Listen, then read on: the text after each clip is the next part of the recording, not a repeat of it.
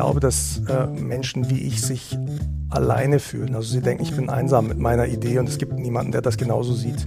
Und in dem Augenblick, in dem man Plattformen organisationalen Lernens schafft, das heißt Austauschplattformen, Kommunikationsplattformen, aber eben auch zum Beispiel ein, Social, äh, ein Enterprise Social Network, wo Menschen sich finden können, schafft man eigentlich äh, einen ein Ort, wo sich der Impulsgeber nicht mehr alleine fühlt. Thank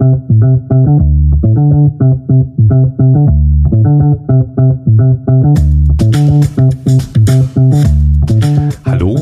Willkommen zu Kluges aus der Mitte, dem Podcast von und mit Sabine und Alexander Kluge. In unserem Podcast treffen wir Menschen, die Veränderungen in Unternehmen angestoßen haben, ohne Auftrag, mit mehr oder weniger Erfolg. Wir sprechen darüber, was es braucht, um mit Initiativen aus der Mitte Neues zu bewirken. Und wir treffen Menschen, die über Graswurzelinitiativen gemeinsam mit uns nachdenken. Wir interessieren uns für die Entstehung und die Entwicklung solcher Bewegungen und wir schauen auf die Übergänge, die Zwischenstufen, die Grautöne. Schön, dass ihr dabei seid. Denkt man an Datev, so geht es vermutlich nicht nur mir so. Ich bin ja Sohn von einem Steuerberater und Wirtschaftsprüfer. Ähm, dass man eigentlich nicht unbedingt Agilität, neue Formen der Zusammenarbeit, neues Lernen, neue Arbeitsweisen hier in Nürnberg suchen würde. Ähm, und umso überraschter waren wir eigentlich, als wir vor einiger Zeit dann im Internet auch immer mehr, gerade auf Twitter und auf LinkedIn auch sahen, wie viel Aktivität eigentlich die DATEV so äh, ja, entfaltet in, in, neuen Formaten, auch in öffentlicher Sichtbarkeit. Und kann ich natürlich jetzt sagen, als ein ähm, Teil eurer Zielgruppe, ähm, äh, zumindest familiärer Teil als Sohn von Steuerberater und Wirtschaftsprüfer, das hätte ich nie erwartet. Und deshalb sind wir heute hergekommen und haben gesagt, ja, jetzt fragen wir mal nach und sitzen hier in Nürnberg gemeinsam mit dem Alpa. Danke, dass wir hier sein dürfen. Hallo Alpa Aslan. Herzlich willkommen. Schön, dass ihr da seid. Dankeschön. Alpa, wir haben uns ähm, ja irgendwie über, natürlich über Twitter kennengelernt, wie das heute halt so ist. Ja, man lernt sich irgendwie so virtuell kennen in der virtuellen Welt und haben uns ja über die ähm, die Themen auch schon äh, Graswurzel, neue Organisationsformen etc. ausgetauscht. Und wenn ich jetzt so in meiner Vorrede gesagt habe, ich hätte eigentlich von der DATEV nicht erwartet, was ich von der DATEV sehe, sag uns doch mal bitte deine Sicht auf die DATEV. Warum haben wir die DATEV eigentlich falsch eingeschätzt? Das ist eine gute Frage. Ich äh, bin gebürtiger Nürnberger und tatsächlich hatte ich selber die DATEV nie auf dem Schirm bis zu dem Zeitpunkt, als ich herkam. Also als ich herkam, haben meine Freunde mich gefragt, was willst du denn bei der DATEV? Und äh, ich hatte da meine Vorstellungen und ähm, ich glaube, die DATEV ist um äh, Welten besser als das, was man außen von ihr wahrnimmt. Und wenn wir jetzt auf die DATEV schauen und die ähm, Aktivitäten so im Netz verfolgen, dann begegnen mir da wirklich Formate wie Barcamps, InnoDays, äh, Digicamps, äh, die Leute praktizieren Working Out Loud, ähm, sie gründen eine Community of Practice. Ähm, wie kam es zu so einem Wandel und wie lange seid ihr eigentlich schon auf dem Weg aus der, aus der Abgeschlossenheit der Datev-Welt raus in so eine eher agile und sichtbare Welt? Hm, das ist eine gute Frage. Also ich persönlich bin ja selbst erst fünf Jahre bei der DATEV. Das heißt, ich kann erst für diesen Zeitpunkt eigentlich so richtig sprechen. Als ich herkam, ähm, waren wir schon so im Aufbruch quasi in Richtung Agilität. Das heißt, da gab es in meiner Wahrnehmung ähm, erste Graswurzeln, die aus den Teams heraus entstanden sind, Menschen, die sich für das Thema interessiert haben. Ähm, und es wurde dann eben von der Organisation tatsächlich aufgegriffen und größer gemacht. Und man hat in diesem Prozess natürlich auch viel gelernt, dass ähm, verordnete Agilität natürlich nicht so gut funktioniert und viele andere Prozesse auch erst einmal gelernt werden müssen, äh, sich anpassen müssen. Und ähm, da hat es geknirscht und geknattert. Aber äh, weil du die Barcamps zum Beispiel angesprochen hast, eine, ähm, das war auch für mich eine der Graswurzelinitiativen, die von Mitarbeitern ursprünglich ähm, erdacht wurde. Es ging um den Austausch über Agilität, über Marktorientierung, über solche Themen, wie wir die Dativ zu einem besseren Unternehmen oder noch agileren Unternehmen letztendlich machen können. Ja, und ähm, die, die das damals äh, initiiert haben, sind gegen, die ein, gegen den einen oder anderen Widerstand gelaufen. Aber heute fühlt sich das völlig normal an. Ähm, das heißt, da sind irgendwie so Mitarbeiter losgerannt und haben gesagt, wir machen jetzt mal ein neues Format. Ich meine, ein Barcamp ist ja auch erstmal gewöhnungsbedürftig, oder? So würde ich das sagen. Also in meiner Wahrnehmung hatte ein Kollege, ein ganz normaler Mitarbeiter, mhm. wie man heute sagen würde, die Idee zu einem Barcamp mhm. und hat Mitstreiter gesucht, das mhm. Äh, gemeinsam organisieren wollen. Wir waren dann ein Team von, ich weiß gar nicht mehr, acht bis zehn Leuten, glaube ich, die das gemeinsam organisiert haben. Ähm, haben dann ein Mitarbeiter-Barcamp veranstaltet am Samstag äh, in der DATEV. Ähm, und am Montag haben wir erfahren, was wir alles falsch gemacht haben. Ach, also Arbeitszeitregelungen, mhm. Gebäude, mhm. Sicherheit. Aber irgendwer Dinge. hat euch doch am Samstag reingelassen. Ja, genau. Also so viel, es war jetzt nicht äh, so viel falsch, aber trotzdem, wir haben an viele Dinge nicht bedacht, bestimmte mhm. Dinge Menschen nicht informiert. Muss man ähm, da auch Betriebsrat eigentlich einbinden? Ist auch irgendwie lernen oder, oder kommt man da drum rum? Ich kann weiß man da ehrlich gesagt elegant ist, rumschiffen? Ich sag mal, es ist zu lange her. Ich kann mich nicht mehr wirklich daran erinnern, wen wir da alles einbezogen haben und wen nicht und was da jetzt genau das Problem war. Wie ist denn dieser Kern von Leuten zusammengekommen? Also wie haben sich denn da die, dieses Kernteam fünf, sechs, sieben, acht Leute zusammengefunden und um welche Idee ging es dann eigentlich? Also man sagt ja wahrscheinlich vermutlich nicht, wir machen jetzt einfach mal ein Barcamp, sondern das hatte ja wahrscheinlich schon irgendeine Ausrichtung, die oder eine Zielsetzung, dass ihr euch da gesammelt habt. Ja, es ist schon eine Mischung aus vielen Dingen, glaube ich. Also mich persönlich hat immer die Frage umgetrieben, was ist sozusagen meine konkrete Aufgabe, also was ist meine Jobrolle und warum hat mich Dativ eigentlich eingestellt? Und da habe ich halt einen kleinen Unterschied sozusagen für mich wahrgenommen. Das eine ist, äh, operativ Projekte durchzuführen, Kunden in äh, die Entwicklungsprozesse einzubeziehen. Das andere ist aber eben darüber zu reden und die Organisation dahin zu verändern, damit wir markt- und kundenorientierter sein können. Also es äh, liegt ja nicht nur an meiner Tätigkeit, sondern eben über diese Prozesse zu sprechen, die uns zum Beispiel daran hindern, noch kundenorientierter zu sein. Und ich persönlich habe dafür ein Format gesucht. Mhm. Tatsächlich ist es aber so, dass ein Kollege auf einem Barcamp war und mich angesprochen hat und gesagt hat, wäre das nicht was für uns? Und der hat in einer ähnlichen Form andere Mitstreiter gesucht, von denen er dachte, das würde helfen, wenn die da dabei wären. Mhm. Also so habe ich das wahrgenommen, dass das entstanden ist. Da brauchte es dann aber auch so Menschen wie dich, oder? Also ich meine, dass es dich, äh, dich begeistert hat und du mitgegangen bist, hat ja wahrscheinlich auch eine Vorgeschichte in dem, wie du an die Themen und an die Lösung rangehst. Ja, mit Sicherheit. Also der Kollege kam auf mich zu. Das heißt, er wusste natürlich, ähm, dass es mich gibt und dass mich bestimmte Themen umtreiben. Und da hat sicherlich nicht geschadet, dass ich davor eben auch schon ähm, immer wieder im Social Internet beispielsweise zu bestimmten Themen geschrieben habe. Ja, Alpha, du bist uns aus dem Netz bekannt als jemand, der ja vielleicht auch sehr rebellisch, zumindest sehr also bei uns gibt es ja immer Papageien und Pinguine. Du bist jedenfalls kein Pinguin, sondern eher einer der Papageien, jemand, der was ausprobiert, jemand, der sich vorne auf die, auf die Klippe eigentlich wagt, so nehmen wir dich auch wahr. Und ähm, Du hast vorhin mal gesagt, die DATEV ist ein, äh, ein ganz großartiges Unternehmen, weil es offenkundig auch Räume und Freiräume für Papageien gibt. Ja. Und vor dem Hintergrund einfach die Frage, was bist du eigentlich für einer? Was ja. bist du für ein Papagei? Ja, gute Frage. Ähm, wo fange ich an? Ähm, also ich bin selber seit fünf Jahren bei der DATEV, ähm, habe davor äh, in verschiedenen Unternehmen gearbeitet. DATEV ist heute mein fünfter Arbeitgeber. Äh, ich komme eigentlich aus der Richtung Marketing, Marktforschung und Unternehmensberatung und bin jetzt hier im Bereich User Experience Research äh, oder wie wir das nennen, Kundeneinbezug. Das heißt, DATEV hat mich eigentlich eingestellt, damit ich den Entwicklungsteams im Bereich der Softwareentwicklung dabei helfe, Kunden noch intensiver in den Softwareentwicklungsprozess einzubeziehen. User Experience bei der DATEV und die Kunden, und das ist, glaube ich, das Bemerkenswerte bei diesem Unternehmen, sind gleichzeitig die Eigentümer. Genau, DATEV ist eine Genossenschaft, ähm, gegründet vor etwas mehr als 50 Jahren, mit der Zielsetzung, Steuerberater, Wirtschaftsprüfer und äh, Rechtsanwälten etwas zu bieten, was jeder einzelne von ihnen äh, nicht kann. Nämlich die Grundidee war, ein Rechenzentrum zu haben, damit eben die Steuererklärung über dieses Rechenzentrum erstellt werden kann. Und mittlerweile sind wir im Kern eine IT-Genossenschaft. Das heißt, äh, unser Auftrag lautet, alles dafür zu tun, damit der Berufsstand seinen Job bestmöglich machen kann. Mhm die, die Organisationsform, also ich, ich sympathisiere ja sehr mit dieser Organisationsform äh, Genossenschaft. Und ähm, wenn es dann irgendwie um mehr Selbstorganisation und Beteiligung an Entscheidungen und mache auch Betroffene zu Beteiligten geht, wo wir heute in Organisationen, die noch klassisch organisiert sind, sehr viel drüber reden, müsste man ja fast denken, dass die DATEV dafür prädestiniert wird, auf der, äh, prädestiniert wäre. Auf der anderen Seite ähm, herrschte halt bei mir zumindest dieses Bild immer vor, uh, das ist so ein ganz konservativer Laden da in Nürnberg. Und jetzt erleben wir also, dass tatsächlich die Dinge, die ihr da angefangen habt, irgendwie auf fruchtbaren Boden äh, gelangt sind. Also dieses Barcamp, das ihr an diesem Samstag dann da ver veranstaltet habt. Ähm, acht Leute rufen in die Organisation rein und sagen, kommt mal am Samstag vorbei. Also allein schon Samstag, deshalb betone ich das. Ja, da kommen dann Menschen also außerhalb ihrer Arbeitszeit hierher. Mhm. Wie viele sind denn dann gekommen? Und ähm, äh, aus eurer Sicht, äh, war das dann wirklich auch der, der Startschuss für eine neue Form von ja, Tagungsaustausch, Kollaborationskultur?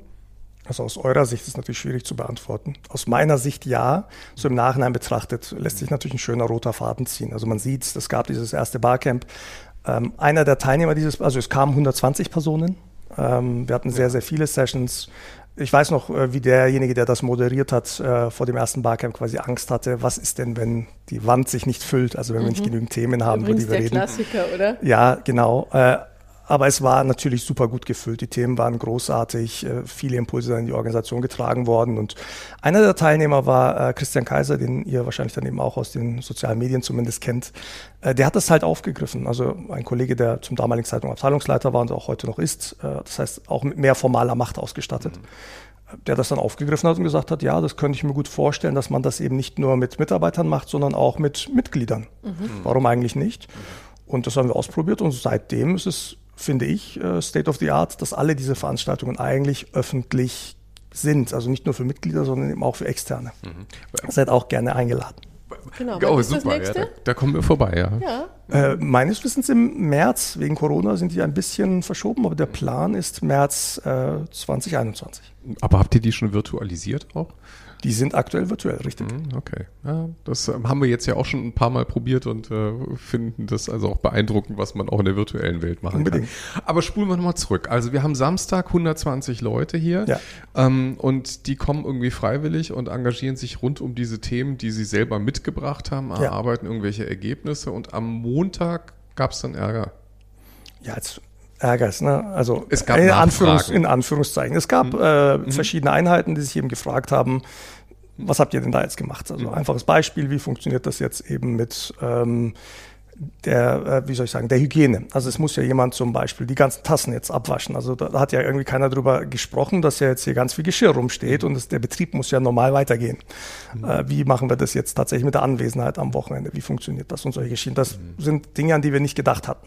Okay. Ja, ich glaube, das ist auch äh, total normal. Ich meine, in also wir haben ja bei Siemens auch eine Graswurzelinitiative gegründet, wo es dann halt einfach um so ganz praktische Sachen geht wie ähm, wo treffen wir uns eigentlich? Ein Raum muss gebucht werden. Da muss eigentlich auch eine Kostenstelle dahinter stehen, weil da mhm. virtuell mhm. natürlich auch Kosten zu allokiert werden. Gibt es dann irgendwie eine Kiste Wasser dazu? Und im Prinzip äh, sind das Dinge, die sind in so einem Geschäftsalltag ganz genau formalisiert und geregelt.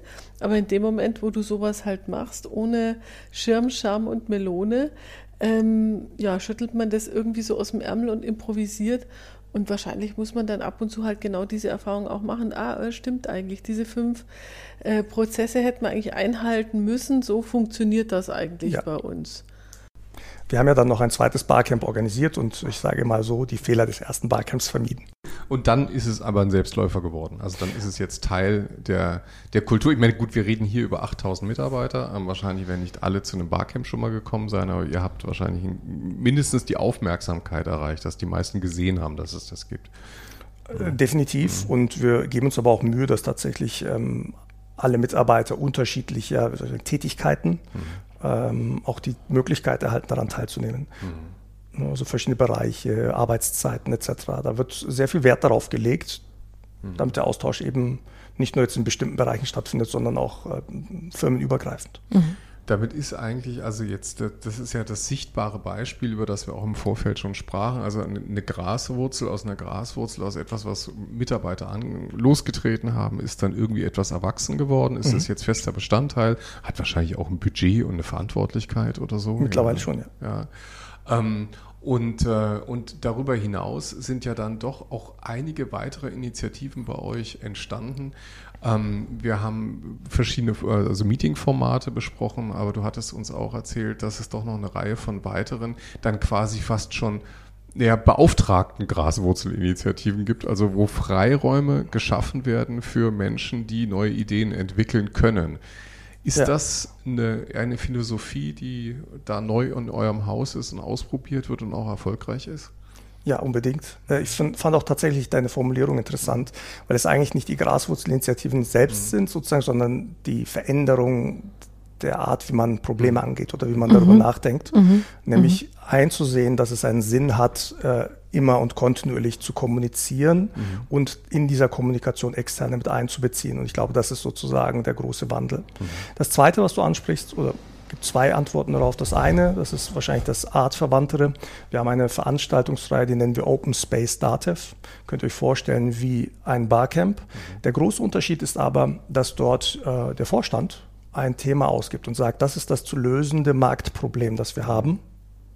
Und die Organisation einlädt und sagt, überlegt euch, wie wir dieses Problem angehen könnten. Und jeder mhm. Mitarbeiter ist eingeladen, Ideen einzubringen, mhm. zu pitchen auf Neudeutsch mhm. mhm. und bekommt dann vom Vorstand einen Schutzraum serviert, um diese Idee auszuprobieren. Mhm. Und das ist quasi ein Zyklus, den wir letztendlich von Digicamp zu Digicamp machen, also so circa drei Monate. Und dann wird mhm. geschaut, was haben wir bewirkt durch diese Idee. Ich finde es gerade ganz klasse, dass du ähm, das als Methodenkompetenz bezeichnest mhm. oder als Umsetzungskompetenz bezeichnest. Und mir schoss gerade dieses Bild in den Kopf.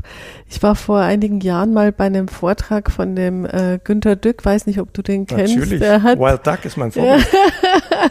er hat eine ganz wunderbare äh, Analogie gebracht und hat nämlich gesagt, also so Kaufleute und Controller sind eher wie die Hunde. Also mhm. so, den schmeißt du dann so ein Knöckchen hin oder einen Knochen hin und dann apportieren die den und sind ganz brav und lassen sich halt streicheln, äh, wenn du willst.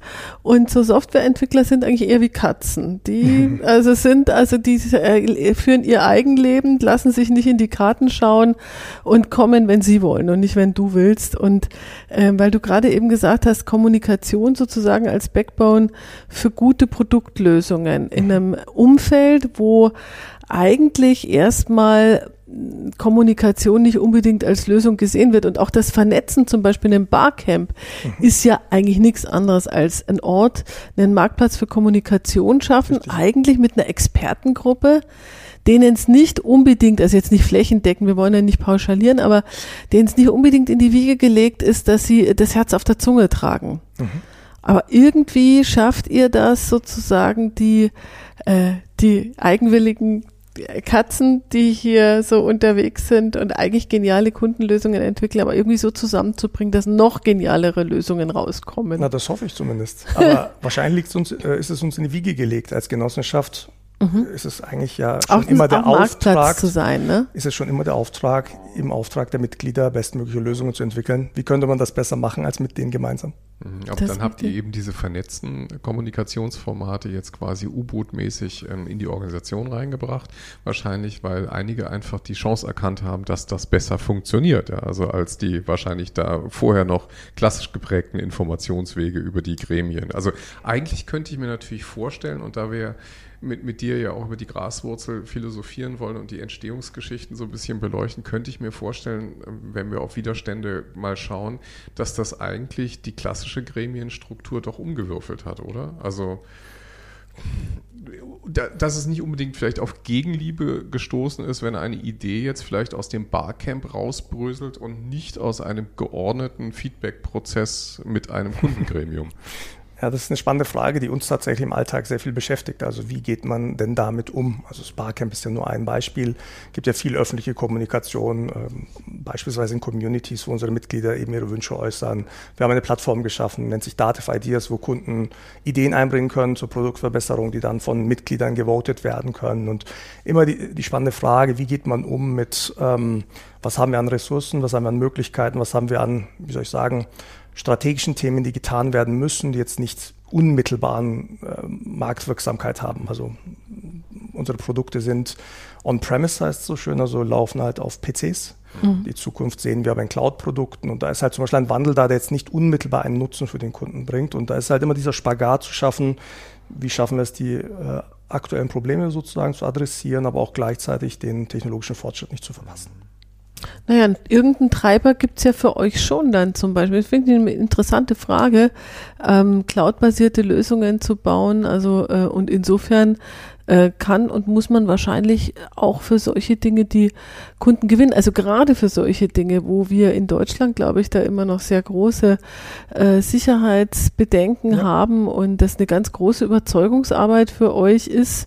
Wenn man natürlich sagt, wenn ein Unternehmen wie die Talangs alles in der Cloud hat, sofern die in Deutschland ist, dann ähm, könnte eine Dativ das theoretisch auch. Aber man merkt, also auch wir bei Gesprächen mit Kunden merken immer, dass da immer so ein kleiner Klemmer da ist, der so heißt, huhuhu, hu, hu, äh, ist denn da alles sicher und wie geht das? Äh, insofern, ähm, was ist denn, was treibt denn die Dativ zum Beispiel an, äh, die äh, Lösungen dann in der Cloud äh, eher zu haben als on-premise? Ich formuliere es mal äh, noch radikaler als du. Das Thema Sicherheit ist für Dativ das Allerwichtigste. Eben, Eben, ja, genau. klar. Und äh, nichtsdestotrotz, ähm, es ist eine, eine strategische Ausrichtung der Organisation. Mhm. Ich kann dir jetzt nicht genau sagen, warum das zwingend notwendig ist. Letztendlich glauben wir, dass das die Zukunft ist, weil es die Kollaboration zwischen Steuerberatern, mhm. Mandanten, mhm. aber auch Privatpersonen einfach viel besser ermöglicht, mhm. als wenn es halt on-premise laufen würde. Ich mhm. glaube, das ist im Wesentlichen der Kern.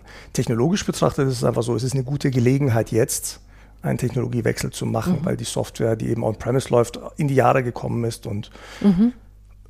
man also musste sich entscheiden, auf welcher Plattform macht man das. Ist das heute eben Cloud oder nicht? Und wir haben gesagt, es ist die Cloud. Mhm. Das heißt, das ist eigentlich, also das wäre jetzt so eine der Strukturen, wo man, wenn wir jetzt mal nach Vorgaben gucken, ähm, das wäre also eine organisationsweite Strukturvorgabe, das ist unsere Richtung, in die laufen wir.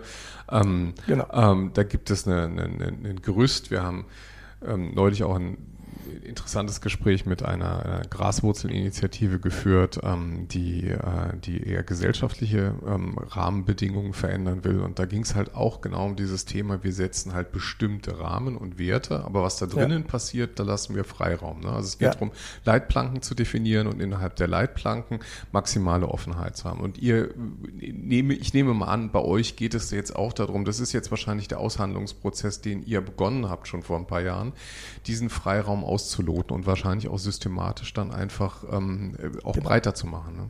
Genau, und äh, dieser Auslotungsprozess ist äh, tatsächlich spannend. Also wir haben den intern, also auch tatsächlich intern die Überlegung, welche Rahmenbedingungen geben wir einzelnen Teams, innerhalb derer sie autonom entscheiden können. Mhm. Und je größer dieser Freiraum ist, desto besser, in Anführungszeichen. Also, aber wir versuchen ihn möglichst groß natürlich zu machen, mit dem Ziel, dass äh, autonome Entscheidungen schneller und marktorientierter sind.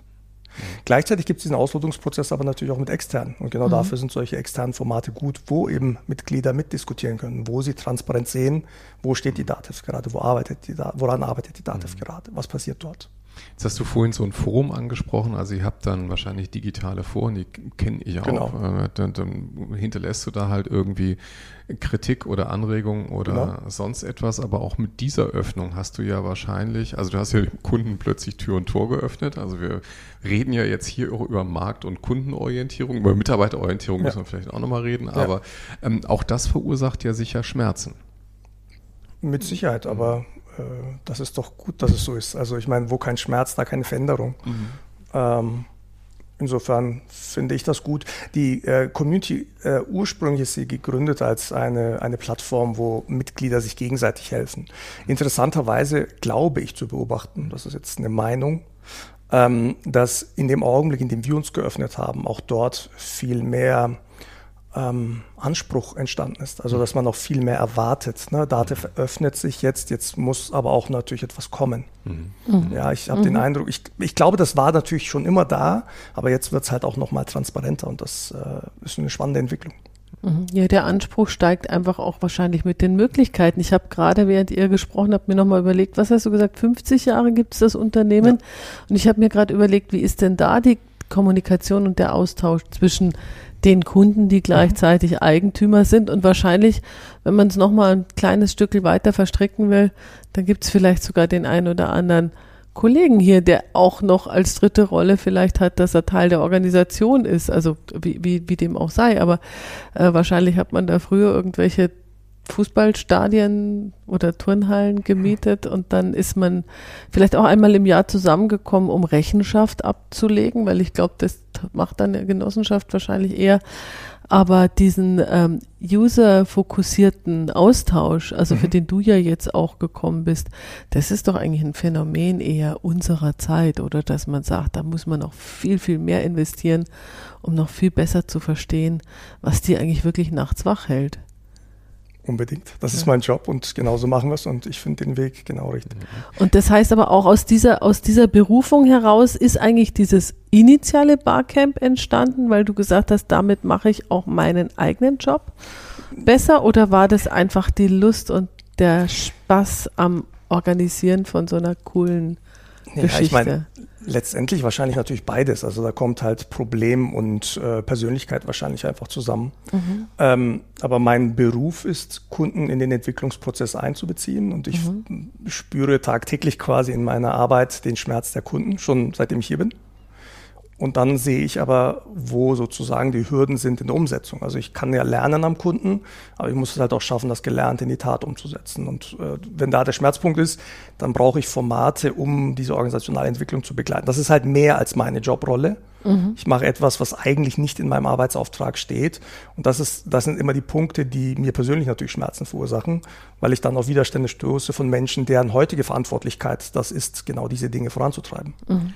Das ist eine interessante Formulierung. Wir haben uns ja mal ein bisschen Ohrfeigen abgeholt, ähm, auch auf Twitter, ähm, als, äh, als es um ein Zitat aus unserem Buch ging, wo wir gesagt haben, es geht im Prinzip bei den Graswurzelakteuren schon und bei den Graswurzelbewegungen ja auch schon darum, dass Menschen sich eben aus ihrer, aus ihrem angestammten Feld heraus ein bisschen herauslehnen, sich mehr engagieren und unter Umständen, jetzt kommt das böse Wort, die Extrameile gehen.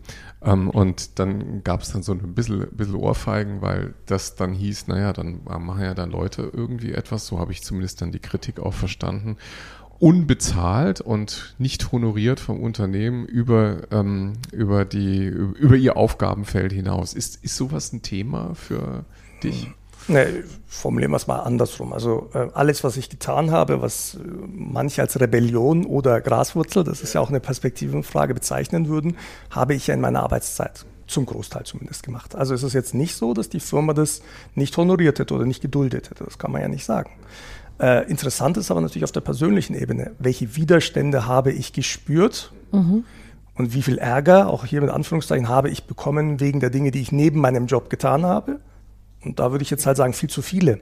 Also ähm, auf der persönlichen Ebene, ich kann mir gut vorstellen, dass viele Menschen dann irgendwann zu dem Punkt kommen und sagen, nee, das lasse ich lieber, ich mache einfach nur meinen Job, weil sie halt diesen Widerstand permanent spüren. Und das ist der schmale Grad, den man halt irgendwie finden muss als Organisation. Wie viel außerhalb dieses, dieser Zahnrädchenfunktion lasse ich zu? Und, und du musst eigentlich finden an der Stelle, also wenn Problem und Person zusammenkommen, musst eigentlich herausfinden, wo sind eigentlich deine Schmerzgrenze? Weil du gerade gesagt hast, du bist ja auch so ein bisschen Rebell. Ja, es ist ein Label, das mir andere gegeben haben. Formulieren wir es mal so. Ich kann mich selber noch erinnern an meine Konzernzeit. Ähm, da haben wir schon ganz früh und lange darüber gesprochen, dass wir eigentlich aus dem Silo raus müssen. Das ist, mhm. glaube ich, ein sehr, sehr populäres Bild mittlerweile. Und ich glaube, es gibt eigentlich kein Unternehmen, wo es nicht heißt, wenn Datev wüsste, was Datev weiß. Ja. Und oder wie kriegt man das eigentlich hin, über den Tellerrand hinaus zu agieren, zu denken, ja. systemisch an die Themen ranzugehen. Und gleichzeitig, also deswegen, ich habe mich gerade so ein bisschen eingefühlt in die äh, Kollegen sozusagen, von mhm. denen du gerade ein bisschen auch erzählt hast, ähm, dass sich der ein oder andere vielleicht auf die Füße getreten hat. Ich äh, war ja im Learning and Development bei, bei Siemens und mhm. habe kann mich erinnern, an der einen oder anderen Stelle dann auch schon manchmal Schnappatmung gekriegt, weil halt ähm, wir die Hoheit für das Lernen hatten. Und dann ja. kommt irgendjemand um die Ecke und schiebt halt irgendwie ein Trainingsprogramm für Senior Sales an die Rampe. Und wir haben doch eigentlich die Governance darüber. Und das ist schon interessant, dass wir also nominal alle wissen, dass es ganz, ganz wichtig ist, da zu kooperieren und zu kollaborieren. Und jeder müsste sich eigentlich einfeixen und sagen, guck mal, der Alper, der hat da jetzt was Geiles an die Rampe geschoben. Und trotzdem äh, kann ich auch gut verstehen, dass diejenigen, die eigentlich diesen Vorgarten äh, beackern. Und da kann ich mich immer meine eigene, an, an meine eigene Rolle noch gut erinnern, dass die dann so ein bisschen Atemnot kriegen. Und ich frage mich halt gerade auch, wo, woher kommt das eigentlich? Warum können wir in letzter Konsequenz dann vielleicht doch gar nicht so gut miteinander kooperieren und kollaborieren, wie es eigentlich fürs Unternehmen gut wäre. Weil mhm. da sind wir uns dann ja wieder alle einig, ja. dass das äh, gut, gut fürs Unternehmen ist. Also ich habe persönlich eine Feststellung gemacht, nämlich, ähm, dass die Dinge, die für die ich vor einigen Jahren eher noch Ärger bekommen habe. Also wenn ich darüber gesprochen habe, wie können wir zu mehr Marktorientierung kommen und einen Barcamp gemacht habe, wo man über dieses Thema redet, ähm, dass das heute völlig normal ist. Und für mich ist da ein neuralgischer Moment, dass die Organisation beschlossen hat, wir müssen uns verändern. Mhm. Ja, auch hier wieder der Marktdruck wird größer. Wir, wir merken, dass Mitglieder unzufriedener sind und wir möchten da einfach eine Veränderung erzielen. Und wir möchten schneller werden in der Umsetzung und eben bessere Produkte ausliefern. Und wir meinen das ernst. Und dieses Projekt, nenne ich es jetzt einfach mal, heißt bei uns Fit für die Zukunft. Mhm. Und ich habe zum ersten Mal seit fünf Jahren, also ich mache das jetzt seit einem Jahr, das Gefühl, das ist tatsächlich mhm. Lernen, auch bei mir jetzt sehr aktuell das Thema, mhm. ähm, dass ich etwas mache, wo sozusagen das, was ich persönlich für richtig halte und wo ich wirklich glaube, dass es gut für die Organisation ist, mit dem zusammenkommt, was eben auch mein Beruf ist. Also, mhm. dass ich sozusagen genau das machen kann, was ich für richtig halte und nicht das mache, was sozusagen meine Kostenstellenbezeichnung ist. Und das ist mhm. für mich ein ganz spannender, ein ganz spannender Unterschied. Mhm. Du hast ein, ähm, einen Begriff irgendwie auch in meine Welt gebracht, den kannte ich noch nicht. Jetzt kommt ja eigentlich erstmal die Frage, hast du den eigentlich erfunden? Lernbegleitung? Also das ist eine super Frage, weil bis vor kurzem dachte ich, dass ich ihn erfunden habe. ich hatte ähm, mit Menschen, ich sage jetzt nicht von welchem Unternehmen, ich hatte mit ähm, Lernbegleitern aus einem anderen Unternehmen sehr intensiven Kontakt. Ähm, und ich hatte mit vielen Menschen aus vielen Unternehmen Kontakt, sagen wir es mal so. Und ähm, ich, hatte, ich hatte immer das Gefühl, dass sie an meinen Lippen hängen und wissen wollen, was machst du genau und wie läuft das. Und mhm. das würde unserem Unternehmen helfen, besser zu werden. Das habe ich in mhm. all diesen Unternehmen gespürt. Und dann hatte ich Kontakt zu einem Unternehmen und habe das gleich erzählt, wie ich allen anderen Unternehmen auch erzählt habe. Und die haben gelacht und die haben gesagt, wir machen das schon seit zehn Jahren. Oh. Aber du hast diesen Begriff in der Welt so prominent gemacht, dass jetzt auch bei uns im Unternehmen alle fragen, haben wir sowas nicht? Und wir so, ja, ja, machen wir schon seit zehn Jahren. Da ist es, finde ich eigentlich ganz interessant. Ja, Lernbegleitung, ich glaube, ich habe es nicht erfunden, aber ich habe es zumindest groß in gemacht. Beschreibung, in deiner Job Description. Ne? Also das ist jetzt, weil du ja, ja genau. gerade so also, eingestiegen bist. Ach, lass dir das doch doch patentieren. Ich da wirst du dich wollt, nachher freuen drüber. Ich wollte ein Buch drüber schreiben und die Webseite habe ich auch schon. Äh, also, genau, schon gleich URL gesichert, ja. Ähm, nee, genau. Ähm, also mein Job ist ja eigentlich ähm, das Thema Kundenorientierung beziehungsweise eben UX Research als Inhouse-Dienstleister durchzuführen. Das war quasi die alte Welt. Und in der neuen Welt, äh, Fit für die Zukunft, muss ich vielleicht im Kern erklären, hat eigentlich die Organisation auf den Kopf gestellt. Na, stimmt nicht, auf die Seite gelegt. Also wenn mhm. man eine Top-Down-Organisation sich vorstellt, dann ist die neue Datev nicht mehr Top-Down, sondern outside in. Also man mhm. fängt eben an und sagt, es gibt einen Markt. Mhm. Dazwischen gibt es eine Einheit, die ist so kurz wie möglich, eine Wertschöpfungseinheit und dann ist wieder ein Markt. Mhm. Und diese Wertschöpfungseinheit trifft so dezentral und autonom wie möglich Entscheidungen. Und in dieser Welt ist es äh, natürlich nicht mehr so gut, wenn ein Alpa als Inhouse-Dienstleister kommt und Probleme für dich löst, sondern du musst halt, wenn möglich, deine Probleme selbst lösen können. Mhm. Das heißt, ich musste mir überlegen, was bedeutet das eigentlich? Wie kann ich Teams, die heute eben keinen Alpa haben oder eine ähnliche äh, Kompetenz haben, bei der Kompetenzentwicklung begleiten und beobachten. Und ja, das ist im Kern das, was ich mit Lernbegleitung gemacht habe. Das heißt, ich nehme eine Fachlichkeit und begleite Menschen bei ihrer Persönlichkeitsentwicklung, letztendlich und Kompetenzentwicklung, beobachte sie, coache sie, gebe Feedback und äh, helfe dabei der Organisation kontinuierlich am Markt zu lernen. Weil letztendlich inhaltlich lernen wir am Markt, indem wir Kunden einbeziehen und somit kommt wirklich äh, Beruf und Berufung gerade zusammen. Ist das eine, ist, ist das auch wiederum eine Form, den, den, den Humus auszubreiten für weitere Graswurzeln? Also ich, ich, frage mich jetzt halt, also ihr legt die Organisation auf die Seite, ja. ihr sagt, ihr geht nah an den Kunden ran, ihr wollt auch Einheiten schaffen, die maximal autonom, dezentral Entscheidungen fällen. Richtig. Ähm, die müssen befähigt werden und wenn die befähigt sind, dann brüten die ja unter Umständen auch wieder Dinge aus, die nicht beauftragt sind. Ja, aber das ist gut. Also auch diese Organisationseinheiten müssen am Markt lernen. Dafür sage ich mal, müssen sie den Markt spüren mhm. und Experimente fahren und gucken, Hilft das mhm. dem Kunden? Nützt das irgendwas? Und zum Lernen gehört eben auch ein Fehler dazu. Das muss man zulassen. Also ich glaube, so im alten Denkmodell ist es so, dass man versucht, über Management und Steuerung Fehler zu vermeiden. Und lernende Organisation bedeutet, ich spüre, ich reagiere und ich experimentiere und ich spüre, ob das, was ich getan habe, eine positive Konsequenz hat. Mhm. Und wenn es so ist, dann entsteht ein positiver Lernmoment. Und wenn es nicht so ist, dann entsteht trotzdem ein Lernmoment, der mhm. insofern positiv ist, dass ich das beim nächsten Mal halt besser machen kann. Mhm. Wir haben äh, ja in einem der Vorgänger-Podcasts mit dem Tobias Leisgang äh, von äh, Texas Instruments mhm, mal über, ja, über das auch, auch das Thema gesprochen, also wie, wie Sie Ihre ersten Versuche gemacht haben und wieder auch ähm, versucht wurde, mit neuen Formaten zu experimentieren. Und er hat so ein schönes Bild in den Raum gestellt, das der Petrischalen die sie halt überall aufstellen. Mhm. Und in einigen wächst halt irgendwie eine Kultur und in einigen wächst eben nichts. Ne? Und diese, ja. diese Petrischalen sind so Teil dieser Experimentierkultur. Und du hast uns vorhin erzählt, dass ihr im Personalbereich ähm, auch ein paar Petrischalen aufgestellt habt. Also ja. das Stichwort dort ähm, auch selbstorganisierte Teams, also sogar Softwareentwicklungsteams, wenn ich richtig genau. verstanden habe, im Personalwesen anzusiedeln. Warum ja, das? Sage ich stirnrunzelnd. Kann keiner sehen, die gerunzelte Stirn. Ja, ich glaube, meine Formulierung mit dem Personalbereich war nicht ganz richtig. Ähm, äh, Julia Bangert, die ja von extern von uns kam, kam ja quasi als Personalvorstand und es war ihr unter äh, es ist ihr sozusagen unterstellt. Es ist also nicht der Personalbereich, aber die Personalvorständin hat okay. dieses Thema sozusagen getrieben. Genau. Ähm, das, ist, das ist ein sehr spannendes ähm, organisationales Experiment aus meiner Sicht. Wir nennen das Cross Solution Center. Das gibt es jetzt seit, lasst mich lügen, etwas mehr als zwei Jahren, würde ich jetzt mal sagen. Ähm, dort sind Entwicklungsteams eben unter, äh, also in, im Personalbereich, formulieren wir es jetzt einfach so, der Einfachheit halber angesiedelt, zehn Stück, äh, die quasi neben der eigentlichen Softwareentwicklungseinheit existieren. Das Spannende dort für mich ist, ähm, dass dort Experimente letztendlich gemacht werden, in, insofern, dass zum Beispiel diese Teams keine unmittelbare Führungskraft haben. Also das ist jetzt in der anderen Dativ, in der restlichen Dativ nicht so. Da gibt es klassische Hierarchie oder gab es klassische Hierarchien. Und dort hat man gesagt, wir gucken mal, was passiert eigentlich, wenn die mal keine klassische Hierarchie haben. Mhm. Dort hat man zum Beispiel mit den Teams äh, darüber diskutiert, wie es wäre, wenn sie ihre Prämien selber verhandeln würden oder ihre Gehälter selber verhandeln würden. Und was ich spannend finde, das habt ihr vielleicht mitbekommen, Dativ hat ja einen Award gewonnen für die iterative Betriebsvereinbarung. Mhm. Das meint, dass äh, eben auch mit dem Betriebsrat quasi ein Arbeitsmodus gefunden worden ist, der auf Kollegialität und Zusammenarbeit beruht.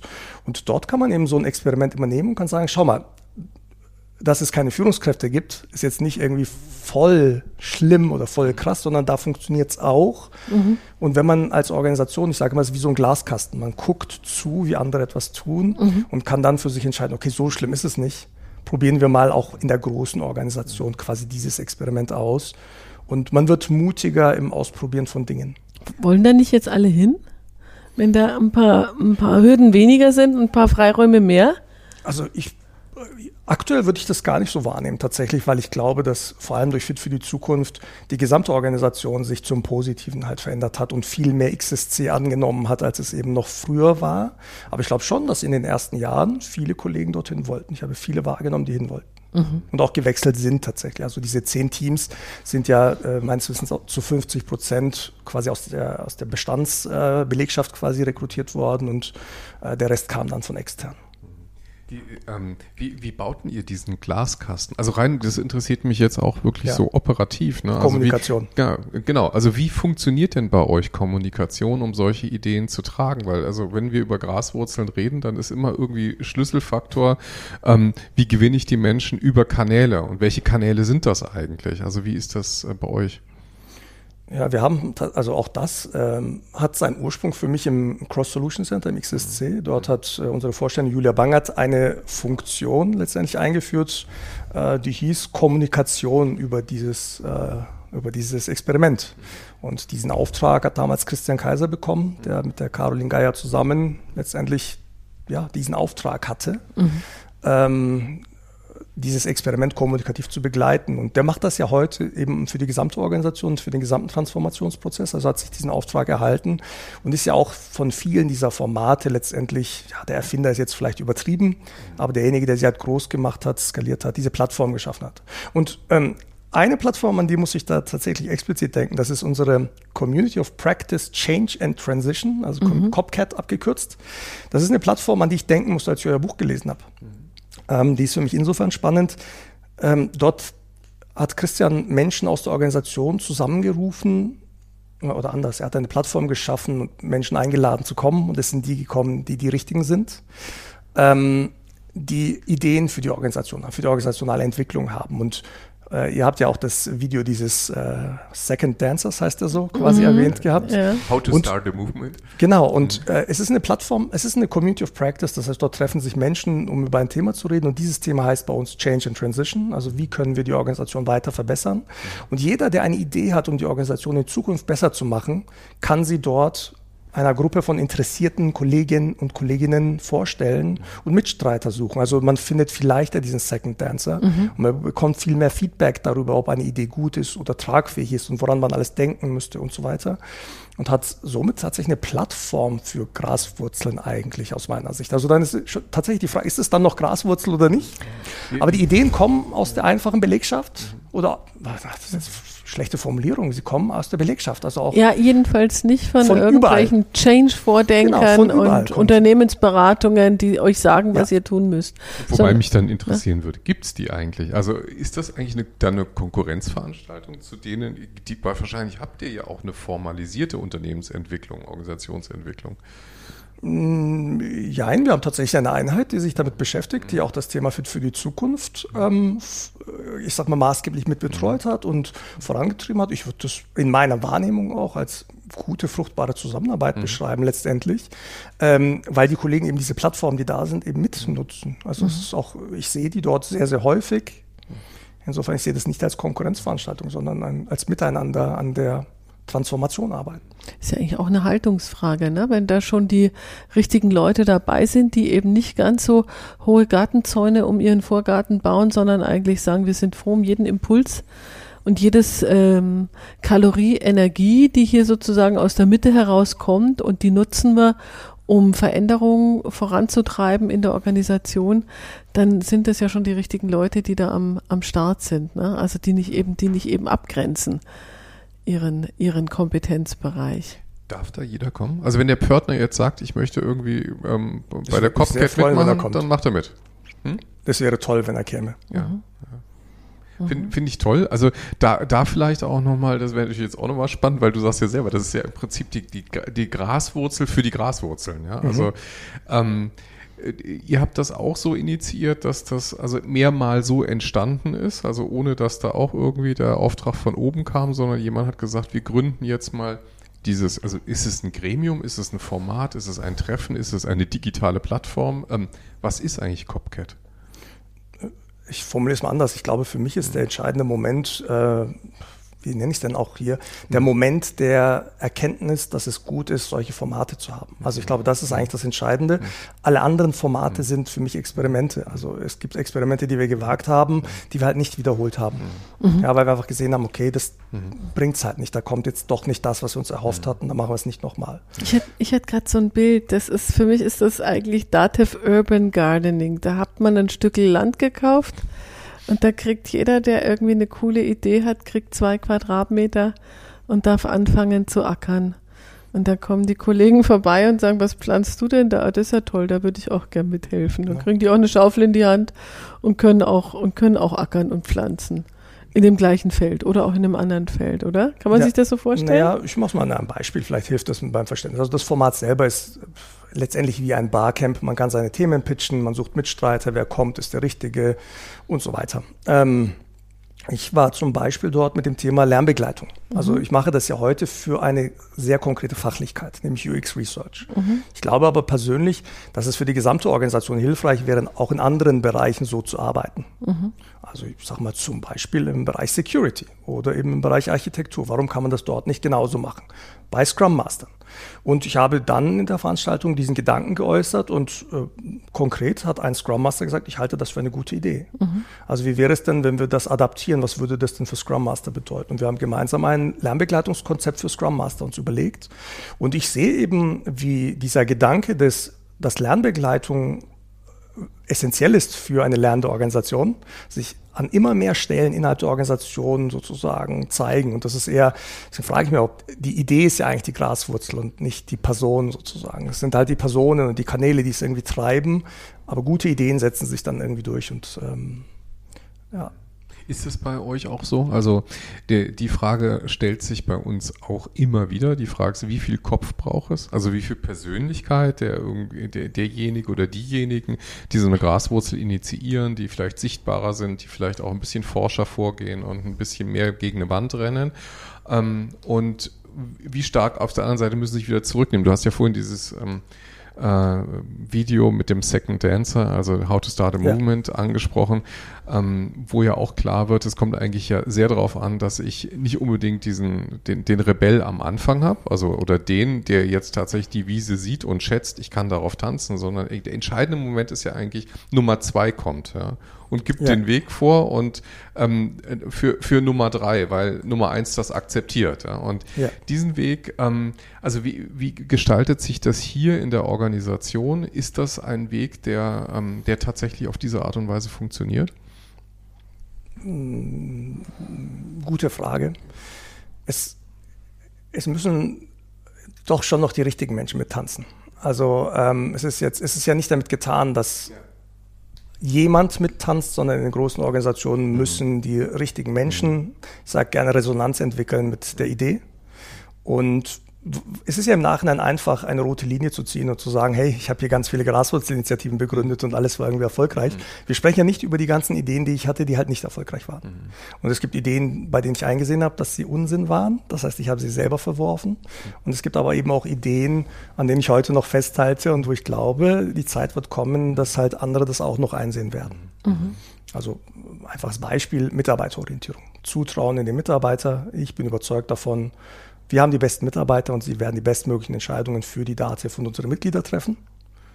Und wenn wir davon überzeugt sind, dass es so ist, dann kann ich viele der Instrumente, die wir heute verwenden, aus dem Bereich Management und Steuerung, hinterfragen, ob sie noch sinnvoll sind. Mhm. Mhm. Ja, eine Idee, deren Zeit irgendwann dann halt kommen muss. Ja, ich wollte natürlich jetzt auch ein bisschen noch darauf hinaus, also wenn wir über, über Köpfe reden und die Bemühung ja ist, auch eine, eine Graswurzelinitiative auf breite Füße zu stellen und da eine Idee zu stellen, bleibt dennoch ja immer einer sichtbar stehen. Und ganz mhm. offensichtlich gibt es ein paar Namen, die haben wir heute schon oft gehört bei der DATEV. Also das ist natürlich deiner, der sichtbar ist, das ist der Christian Kaiser und es sind natürlich auch ähm, fortschrittliche Vorstände wie die Julia Wangert, die wahrscheinlich, nehme ich mal an, auch eine schützende Hand über solche Menschen wie dich legt. Ja? Ähm, äh, also die Organisation entwickelt ja auch Immunkräfte. Was, mhm.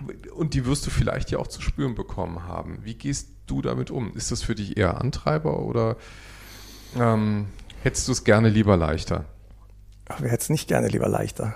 ähm, ähm, ja, es kommt darauf an. Also ich, äh, ich glaube, äh, natürlich hätte ich es lieber leichter, aber die ähm, ich habe selber, ich habe eine ganz tolle persönliche Entwicklung durchgemacht. Also wenn man sagt, naja, ich hatte ja auch Unrecht, das ist jetzt nicht so, dass alles, was ich da als Idee hatte, irgendwie der Organisation geholfen hat. Ich habe mich an manchen Punkten gefragt, ob die Impulse, die ich in die Organisation setze, die Organisation aufhalten, weil ich halt irgendein Thema reinkippe, das halt die Organisation beschäftigt. Ne? Also jeder Impuls sorgt dafür, dass 8000 Leute mal kurz den Stift fallen lassen und denken, was hat der jetzt wieder von sich gegeben? Also ne? mhm. im schlimmsten Fall. Und da muss man sich schon fragen, was davon war wirklich nötig und was ist halt wirksam und was nicht. Und da habe ich, da konnte ich persönlich gut wachsen. Also der Alper, der heute hier bei euch sitzt, ist nicht der, der vor fünf Jahren bei der DATV angefangen hat. Das kann man schon so sagen. Mhm. Und ja, es gibt sicherlich eine schützende Hand. Ich finde ähm, auch bei dem Thema schützende Hand ganz spannend. Ähm, ich hatte viele äh, Gespräche auch tatsächlich mit Mitgliedern. Also ich weiß gar nicht, ob die schützende Hand in einer Genossenschaft immer zwingend die Organisation selbst sein muss. Mhm. Es ist halt das Thema, das ich vorantreibe, ist Marktorientierung. Mhm. Das äh, gibt nichts Wichtigeres aus meiner Sicht. Und wenn man das als Thema hat und man ist eine Genossenschaft, mhm dann habe ich auch das Gefühl, für viele Kunden und Mitglieder zu sprechen. Nee, die Frage ist ja, wo liegt die formale Macht? Ne? Und hier liegt die formale Macht auf breiteren Schultern. Ne? Also hier sind eben eigentlich ja die Miteigentümer auch die Kunden und ja. ähm, entscheiden mit. Das ist insofern charmant. Aber letztlich, äh, das ist dann immer auch der, der, der Zyklus, wenn wir über Graswurzelinitiativen sprechen, sehen wir immer eins, entweder sie gehen zugrunde an Wirkungslosigkeit oder an Widerstand, dann sind sie eben, äh, dann ist das Leben der Graswurzelinitiative irgendwann vorbei.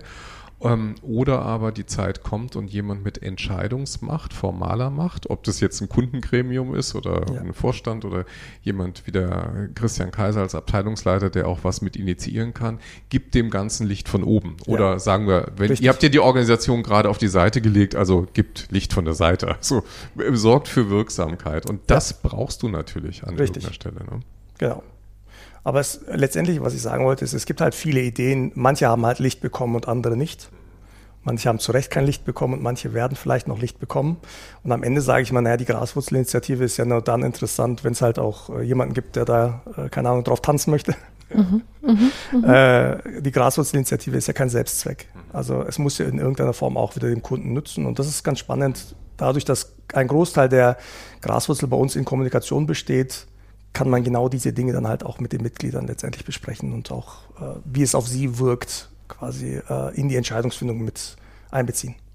Das ist ja auch ein deutliches Zeichen, ne? wenn du da alleine auf der Wiese bleibst beim Tanzen, dann weißt du nach irgendeiner Zeit, also wenn die Musik dann zu Ende ist und immer noch keiner dazu gekommen ist, dass du eben offenkundig mit deiner Wahrnehmung da relativ allein stehst. Das ist ja vielleicht auch das Charmante an solchen äh, Bewegungen aus der Mitte. Ne? Wenn ich ein Change-Programm von oben verordne, dann wird das ja gar nicht hinterfragt nach Sinn und Sinnhaftigkeit, nach Machbarkeit, also natürlich schon mit vielen schlauen Leuten, aber in Wirklichkeit der, der, der Durchsatz sozusagen, die Akzeptanz von so einer Bewegung, ich sage jetzt mal von Seiten der Unternehmenslenker verordnet, so richtig gemessen und hinterfragt wird sowas ja nie. Während wenn aus der Mitte gibt's halt einfach diesen wunderbaren KPI, tanzt da einer mit, tanzen da zehn mit, tanzen da vielleicht hundert mit oder auch nicht. Vielleicht für mich nochmal einen Gedanken, ähm, wenn man dann anfängt zu tanzen äh, und Leute eben auch anstiftet zu tanzen, also so wie wir das vorher mit dem Urban Gardening mhm. äh, beschrieben haben, da geht ja auch Produktivzeit drauf. Also im Normalfall hat jemand einen Job, der auf 40 Stunden ausgeschrieben ist und jetzt fängt er an, da irgendwie zu gärtnern und sich mit anderen zusammenzutun. Wie mhm. geht denn die Organisation damit um? Ist das, äh, wird das gar nicht verbalisiert? Ist es einfach selbstverständlich? Es gibt ja Unternehmen, die das auch institutionalisieren und sagen, 80, 80 Prozent arbeitest du und 20 Prozent machst du halt irgendwas Sinnvolles, was über deinen Tellerrand rausgeht. Wie handhabt ihr das hier? Also ich weiß gar nicht, ob ich, äh, ob ich wirklich in dieses Thema einsteigen möchte. Ich glaube, dass es das Thema Arbeitszeit antiquiert ist für New Work.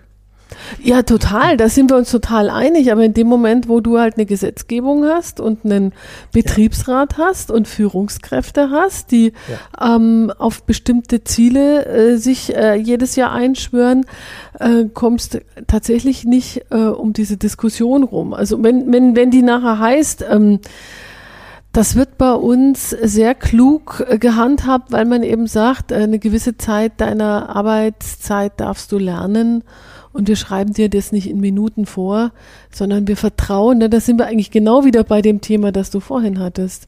Wir vertrauen darauf, dass du unterm Strich das tust, was für äh, die DATEV das maximale, den maximalen Erfolg bringt. Mit deiner formalen Aufgabe sowieso, aber vielleicht auch mit dem, was du über den Tellerrand raus machst.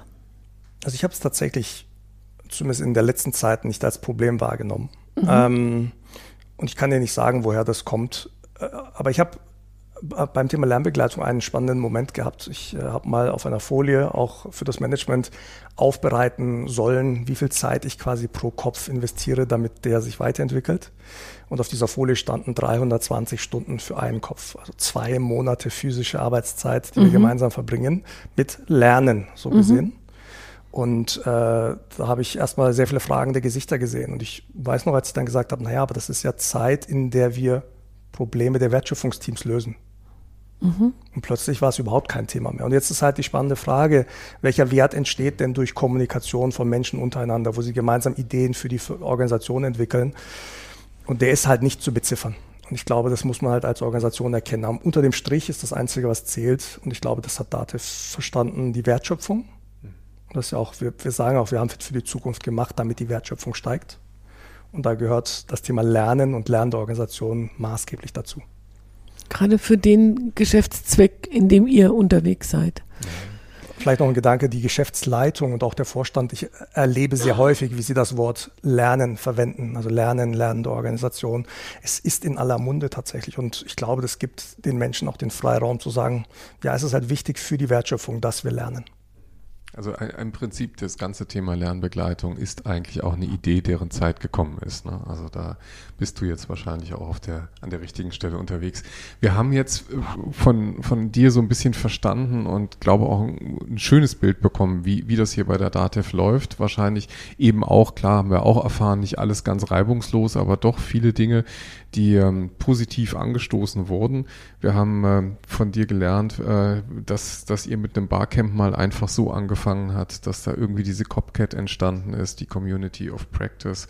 Ähm, wir wissen jetzt von XSC-Teams, also eine ganze Menge Dinge, wo ähm, Petrischalen bei euch rumstehen, aus denen etwas entsteht und an vielen Dingen bist du auch beteiligt. Daher die Frage an dich, ähm, die wir natürlich sozusagen immer für unsere Hörer auch mitstellen. Was würdest du jemandem mitgeben, der selber eine Idee vorantreiben will, der Follower finden will, der ähm, diese Dinge ohne Auftrag in der Organisation umsetzen will, also quasi ein Graswurzelakteur. Gibt es eine, eine zentrale Erkenntnis, die Alpa da irgendwie teilen könnte? Ich weiß nicht, also vieles war Kommunikation. Also ich äh, habe schon immer viel kommuniziert und durch Kommunikation schafft man erstmal Aufmerksamkeit für ein Thema. Das Zweite ist, ähm, ich äh, habe für mich irgendwann erkannt, äh, oder anders, meine Kollegen haben häufig den Eindruck gehabt, dass ich eine sehr extreme Meinung habe. Und ich habe dann immer gesagt, naja, 99 Prozent vertreten ja die Gegenmeinung. Also muss ja einer sich hinstellen und sagen, es gibt halt auch eine andere Welt. Das heißt tatsächlich nicht, dass ich glaube, dass die Extremmeinung die richtige ist, aber immer, jemand muss diese Extremmeinung formulieren, damit man irgendwo in der Mitte einen Weg finden kann, um zu einer gemeinsamen guten Lösung zu kommen. Und der dritte Gedanke ist, ich glaube, dass äh, Menschen wie ich sich alleine fühlen. Also sie denken, ich bin einsam mit meiner Idee und es gibt niemanden, mhm. der das genauso sieht. Und in dem Augenblick, in dem man Plattformen organisationalen Lernens schafft, das heißt Austauschplattformen, Kommunikationsplattformen, aber eben auch zum Beispiel ein, Social, äh, ein Enterprise Social Network, wo Menschen sich finden können, schafft man eigentlich äh, einen ein Ort, wo sich der Impulsgeber nicht mehr alleine fühlt. Ja, das äh, sind, glaube ich, drei ganz gute Erkenntnisse. Danke dafür, Alpa. Wir freuen uns natürlich äh, darüber, dann auch hier weiter daran teilzuhaben, werden sicher auch in den Show Notes einige der Links mal teilen, ähm, die über die Projekte, über die wir auch öffentlich sprechen können. Das findet ihr dann alles an diesen Podcast-Show Notes. Ja, und dann ist es jetzt an der Zeit, eigentlich auf Wiedersehen zu sagen. Also nochmal herzlichen Dank. Ähm, an die Hörer nochmal die, die Aufforderung, auch gerne hier ähm, bei der DATEV an den auf öffentlichen Formaten teilzunehmen und natürlich ähm, diesen Podcast weiter zu empfehlen. Und in 14 Tagen heißt es dann wieder Kluges aus der Mitte. Dankeschön, Alpa. Dankeschön, Alpa. Und eins muss ich noch sagen wenn du dieses Buch über den Lernbegleiter schreibst. Wir sind deine ersten Fans. Ich freue mich drauf. Dankeschön. Dank. Schön, Gute Zeit. Da Danke.